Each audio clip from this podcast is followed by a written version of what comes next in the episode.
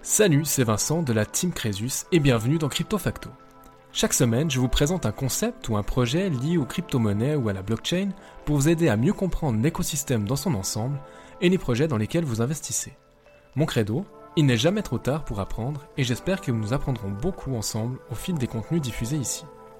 Bien évidemment, je ne donne aucun conseil en investissement, faites vos propres recherches et restez les seuls maîtres de votre argent. Si vous aimez le podcast, n'hésitez pas à vous abonner et à laisser un commentaire 5 étoiles et à partager vos épisodes préférés. C'est très important et ça m'aide énormément à continuer mon travail et au référencement du podcast. Merci d'être là et bonne écoute. Salut à tous et bienvenue dans cette nouvelle capsule de Crypto Facto. Je suis très content de vous retrouver et aujourd'hui nous allons parler du fonctionnement des pools de liquidité ou liquidity pools en anglais et je vous parlerai aussi dans un deuxième temps de quelques stratégies de rendement euh, DeFi mais c'est-à-dire là ça va être quelque chose plutôt pour les débutants. Si vous découvrez aujourd'hui ce que c'est qu'une pool de liquidité ou qu'un pool de liquidité, j'hésite toujours. Est-ce que c'est masculin ou féminin? Nous verrons tout ça euh, à travers la capsule. Donc nous voici repartis dans le monde merveilleux et sinueux de la finance décentralisée, la fameuse DeFi. Donc pour cet épisode, moi je vous propose vraiment de zoomer sur ce que sont les liquidity pools et en quoi le modèle prenant naissance dans la DeFi donc s'oppose et vient pallier l'impossibilité d'appliquer le modèle de l'order book dans la finance traditionnelle.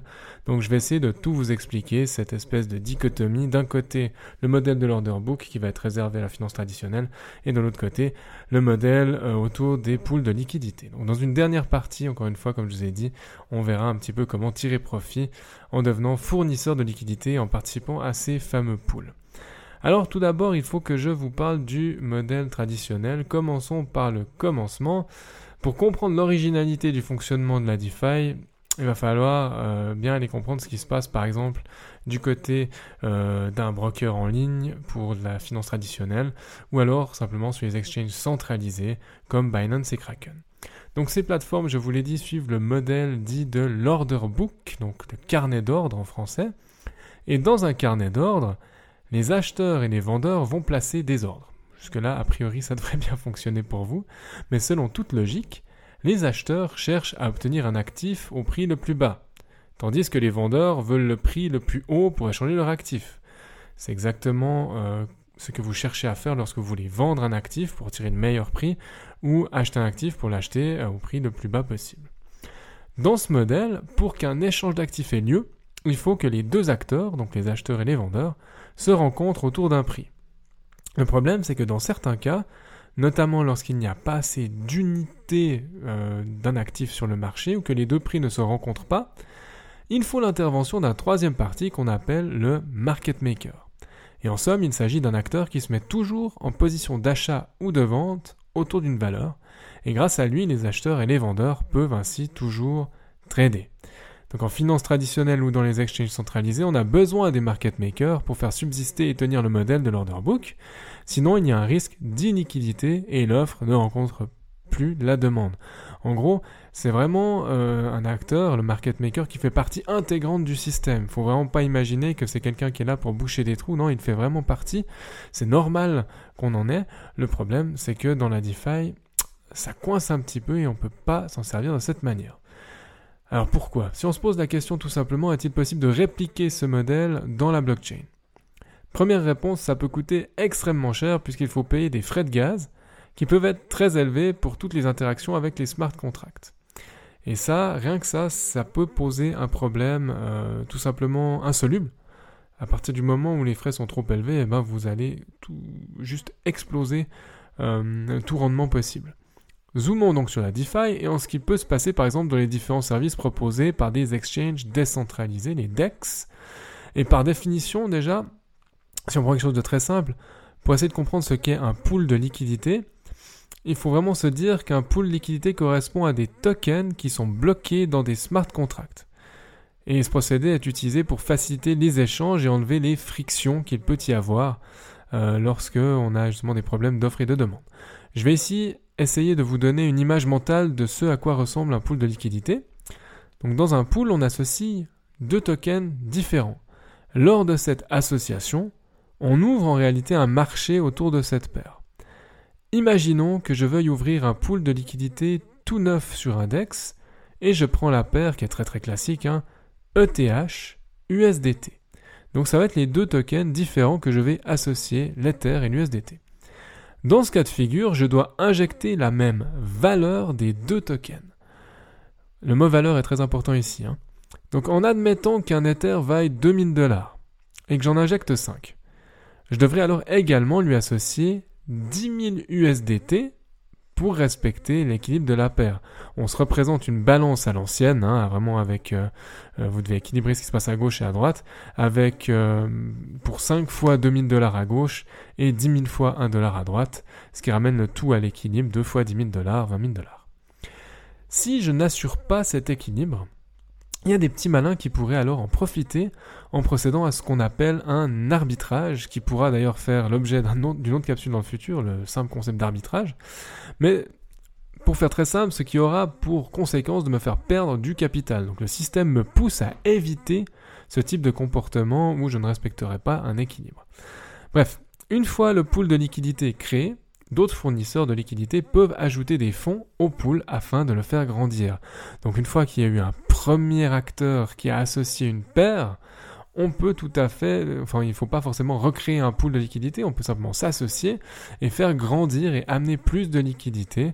Euh, et en gros on a même intérêt à ce que les pools soient plutôt larges, mais j'y reviendrai un peu plus tard. Alors maintenant, quel intérêt y a-t-il pour un fournisseur de liquidités, me direz-vous? Ben, Il y a deux choses à comprendre. La première, c'est que chaque fournisseur va recevoir, dans l'exemple dont je me suis servi précédemment, hein, des LP ETH et des LP USDT. LP comme Liquidity Provider, euh, fournisseur de liquidité en français. Hein.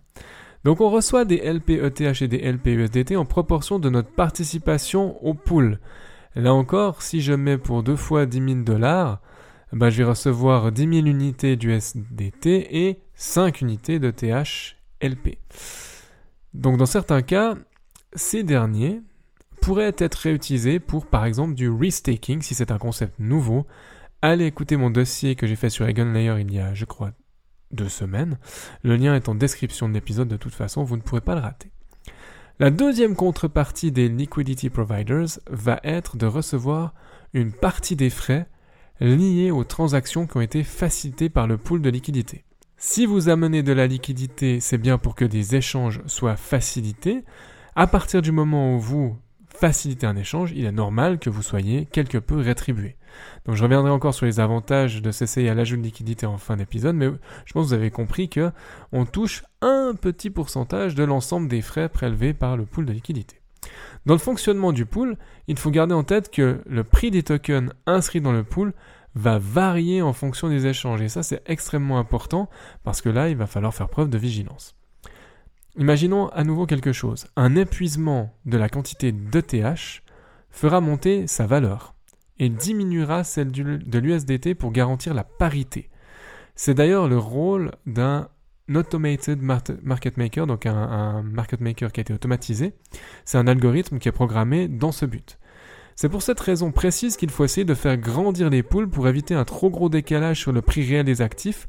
Lorsque vous n'avez pas une masse suffisamment grande d'unités, eh ben le prix des jetons va varier de manière assez importante, ce qui peut poser quelques problèmes.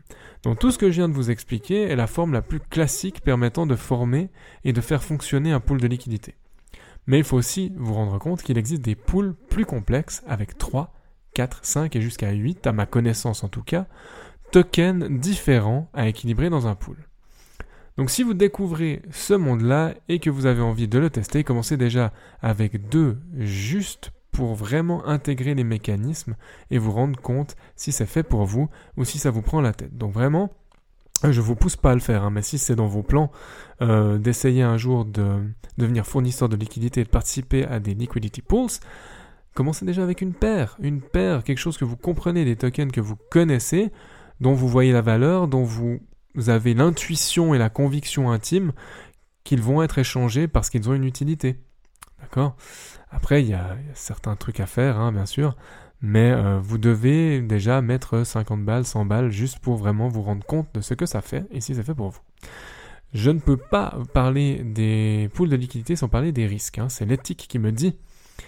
Euh, que je dois bien sûr vous mettre en garde contre vous-même et le mécanisme qui se cache derrière les poules de liquidité. Bon déjà, il y a le risque systémique, classique. Vous êtes sur une plateforme, la plateforme s'effondre, vos tokens sont perdus.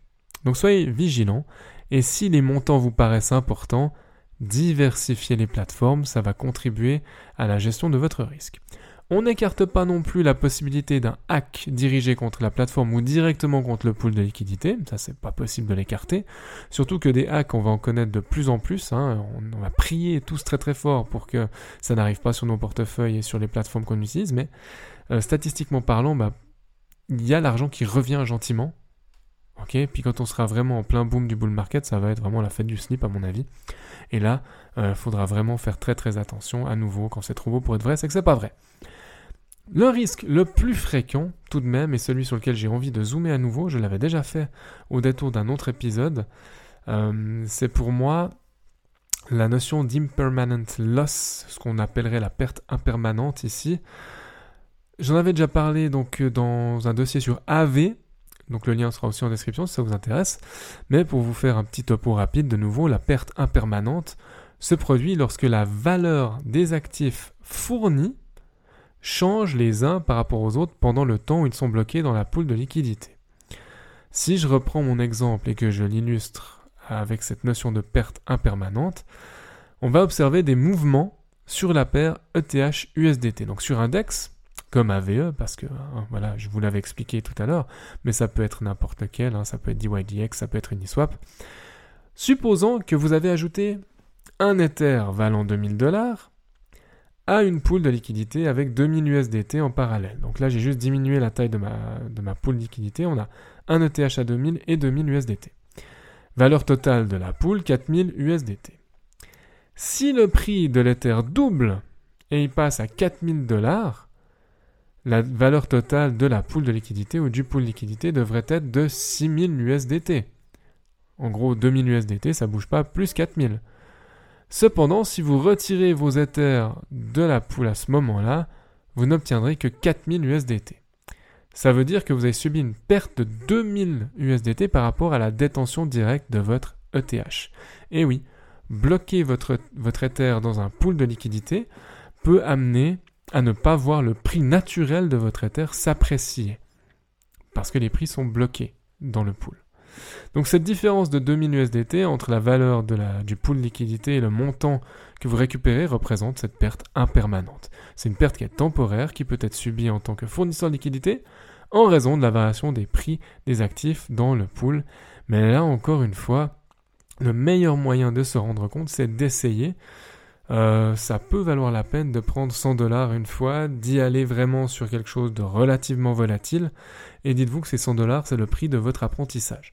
Alors peut-être vous aurez de la chance et puis vous allez bien retomber sur vos pattes, et peut-être que vous allez prendre une partie de perte, tout simplement parce que justement vous allez expérimenter et observer de par vous-même ce qui se passe.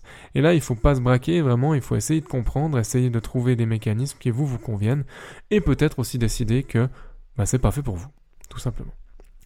Alors maintenant, quelle stratégie adopter pour commencer à générer du rendement dans un pool de liquidité? De mon point de vue, déjà, contribuer à un pool de liquidité, c'est une manière de se diversifier. C'est pas là que je commencerai, mais si vous avez déjà bien compris les bases de la sécurité en crypto, que vous savez faire vos échanges, pardon, gérer votre staking, envoyer recevoir des tokens, bah, l'étape suivante, assez naturelle, c'est toujours vraiment juste une question de point de vue, mais pour moi, l'étape, c'est de s'intéresser au mécanisme de la finance décentralisée, par exemple euh, participer au pool de liquidité. Sachant que je n'ai moi-même pas forcément beaucoup de temps à consacrer, je ne reste que sur des paires, donc je ne monte pas avec des pools plus complexes à 3-4 tokens, et je limite même le risque de perte impermanente en me mettant sur des pools de stablecoins. Donc les rendements sont bien moins intéressants, mais les risques également. Et il se trouve que je suis tombé sur un article dans Medium qui donne bien les stratégies de base à avoir en tête en 5 points. Moi, je vais vous en partager ici rapidement deux, donc deux points euh, issus du contenu de cet article, euh, qui me semblent les plus adaptés pour un débutant, mais je vous mets bien sûr le lien en description si vous voulez une lecture plus approfondie. Euh, c'est en anglais, mais voilà, vous avez des outils pour traduire si jamais vous ne lisez pas l'anglais, il n'y a plus beaucoup d'excuses en 2024. Premier point, la diversification des actifs lors de la fourniture de liquidités sur les bourses décentralisées. Euh, il s'agit ici d'associer des actifs ayant une faible corrélation afin de réduire les pertes impermanentes et de gérer les risques. En d'autres termes, au lieu de fournir des liquidités pour une seule paire d'actifs, les fournisseurs de liquidités peuvent choisir des paires d'actifs ayant une faible corrélation. Euh, l'idée ici va être euh, de comprendre la notion de corrélation. Quand on parle de corrélation, c'est une mesure euh, qui va jauger de la proximité des mouvements de deux actifs l'un par rapport à l'autre. Une corrélation faible, voire négative, va signifier que les actifs ont tendance à évoluer complètement indépendamment l'un de l'autre. Et si on a une corrélation qui est forte, eh ben, au contraire, on va avoir euh, des, actifs qui vont aller en même temps vers le haut, en même temps vers le bas, et ça peut poser problème. Dans le cas le plus classique, et toujours selon l'article, au lieu de déposer uniquement de l'ETH USDT, ça ce serait notre paire de base qu'on a pris, on pourrait associer à l'Ether par exemple un actif comme Chainlink, un actif comme euh, le token Uniswap, dont les mouvements de prix sont différents de ceux de l'USDT. En choisissant des actifs moins corrélés, les mouvements de prix d'un actif sont moins susceptibles de refléter ceux de l'autre, ce qui réduit la probabilité de la gravité d'une perte impermanente. Donc il y aura toujours cette notion de perte impermanente. Mais le problème, c'est quand elle est très forte. Et là, ici, on pourrait éviter euh, de subir une baisse importante et atténuer les pertes potentielles tout simplement en choisissant des actifs qui sont bien euh, diversifiés dans le sens où ils ne sont pas sur le même secteur ni sur le même narratif. Le deuxième point que je veux traiter est un procédé que j'ai suivi complètement instinctivement avec l'idée de fournir de la, liquidité, sur une paire de stablecoins. C'est une approche qui peut être efficace pour réduire les pertes impermanentes en raison de la nature des stablecoins. Par définition, une paire de stablecoins présente des risques de pertes impermanentes qui sont quasiment nuls ou très faibles, puisque euh, ce ne sont pas des crypto-monnaies qui sont censées être volatiles. Prenons l'exemple de la paire USDC et DAI. Étant donné que les deux actifs sont stables, leur prix ne divergera pas de manière significative sauf en cas de dépeg. Et les fournisseurs de liquidités, donc vous, moi par exemple, sont moins exposés au risque d'érosion euh, de la valeur. Et pour ceux qui souhaitent rester dans l'écosystème DeFi mais qui cherchent une protection contre la volatilité des crypto-monnaies, eh ben les paires de stablecoins offrent un refuge qui est relativement sûr. Il faut toutefois garder en tête que les rendements sont plus faibles et qu'il faut par conséquent être plus regardant au niveau des frais liés aux plateformes utilisées. Voilà ce que j'avais envie de partager avec vous à propos euh, de ces fameux pools de liquidités dont vous avez peut-être déjà entendu parler. Si ce n'est pas le cas, bah, bienvenue, hein, tout simplement, je vous le présente. Mais allez vraiment faire euh, des tours sur les exchanges décentralisés. C'est là que vous allez comprendre un petit peu ce qui se met en place, ce qui se développe en termes de finances décentralisées. C'est toujours intéressant, ne serait-ce que pour vos, votre connaissance et pour comprendre les opportunités qui peuvent se dessiner ici. Après, vous pouvez faire des montages euh, qui sont absolument dingues hein, euh, quand vous commencez à comprendre tous les mécanismes où est-ce que vous pouvez récupérer de la liquidité euh, en bloquant certains actifs puis en obtenant des réplications de vos actifs mais sous forme de tokens liquides que vous allez après remettre sur un autre protocole qui vous permet de déposer des Ethers liquides par exemple euh, pour obtenir encore plus de rendement, alors vous vous faites vraiment des, on va dire, du rendement en cascade. Le problème, c'est qu'à chaque fois, vous prenez un risque supplémentaire. À vous de voir si vous êtes prêt. Une porte d'entrée pour commencer à découvrir, eh ben, c'est les poules de liquidité. Donc j'espère que les informations présentées ici euh, seront parlantes pour vous. Après, la meilleure éducation, comme je vous le dis, c'est de prendre votre petite souris, votre petit clavier, éventuellement euh, quelques dollars, et puis d'aller essayez, mais choisissez bien sûr votre plateforme. Euh, c'est pas moi qui vous dis quoi faire, vous prenez vos décisions, vous êtes grand comme d'habitude. Et en attendant une prochaine capsule, un prochain dossier ou un prochain hors série, je vous souhaite une excellente semaine et je vous dis à tout bientôt. Prenez soin de vous. Ciao ciao Merci infiniment d'avoir écouté cet épisode jusqu'au bout. Pour poursuivre la discussion, vous pouvez me retrouver sur mon blog swisscomcresus.com ou à l'adresse admin Les liens sont dans la description, je vous laisse y jeter un œil. N'hésitez pas non plus à partager votre avis sur cette émission dans les commentaires sur Apple Podcast, à me laisser une note maximale sur Apple Podcast et Spotify, ça m'aide beaucoup au référencement du podcast et à continuer mon travail. En attendant de vous retrouver pour un nouvel épisode de Crypto Facto, prenez soin de vous et à bientôt.